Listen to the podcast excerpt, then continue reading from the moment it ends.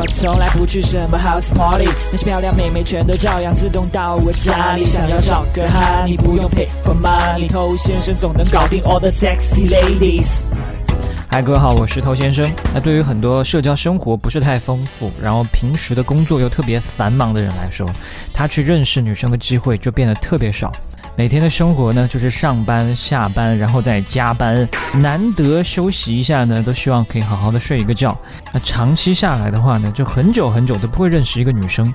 所以对这种人来说，每一天的时光里，能够最多接触到女生的时间或者说场合，那就是上班路上了啊，尤其是一些公共交通工具啊，公交啊、地铁啊。那如果你没有办法做到换工作，那想要认识女生，那你就不妨去利用上下班搭乘公交、地铁的这个机会。那比方说，这车厢里面有一个女生，你觉得不错，想要去认识她一下，你当然可以选择直接靠近她的方式。但如果想要把这个搭讪做得更完美一些的话呢，你可以尝试在搭讪之前，先通过一些行为让她注意到你。当他对你有了注意之后，你再去跟他搭讪，对他而言你就不是那么的陌生。那比方说，你可以去给车厢里的其他人让座，这体现你是一个很绅士的人，或者做一些类似帮助其他人的小行为。那当他注意到你的时候呢，你也要去把目光给到他，代表其实你们已经有一个相互注意的过程了。这是在合理化你接下来要对他进行的搭讪，双方都有一个注目礼之后呢，你可以在你的手机用备忘录写下一些字，比如说：“嘿，我们认识一下吧。”然后面带微笑的把手机递给他，让他看，然后再打出“我加你微信好了”。只要他没有摇头反对，你就可以把你的微信输入号码界面交给他。那这个过程呢，我们都是在无声无息当中去完成的。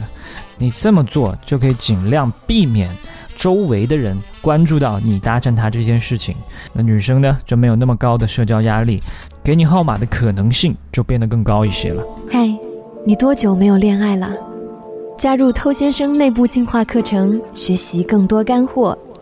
微信了解一下，b a d t o u。OK，我最近写了一本迷你电子书，叫做《恋爱偷心术》啊。老兄弟的话呢，直接去跟工作室领取一下。那如果你是新兄弟的话呢，欢迎去添加 b a d t o u，也可以得到它。那刚才说的这是比较主动的方式，其实还有一种呢，是你需要把握住一些机会。你每天出入地铁、公交。总会碰到一些拿行李的女生吧？那如果你遇到了一个女生，她带的行李比较多啊，走的可能会有一些吃力，那么你呢就可以出现在他的面前，绅士友善的去问他需不需要帮忙。那这种情况下呢，很多女生她会礼貌的回复你说啊不需要，谢谢。只要他的态度是友善的，那你就可以开始跟他聊天了。所以帮忙只是一个开场的借口。并不是说他不需要帮忙，然后你就走了。走，我们是不可能会走的。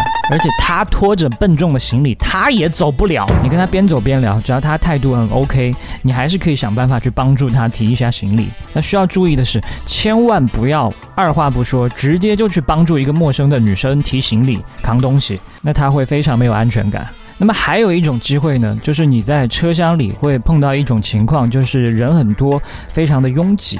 那这种情况呢，就会自然而然的发生很多的肢体触碰嘛。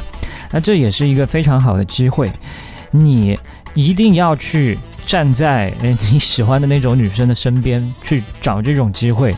你呢，可以用你的双臂帮她撑出一片透气的空间啊，尽可能的留一些空间给她。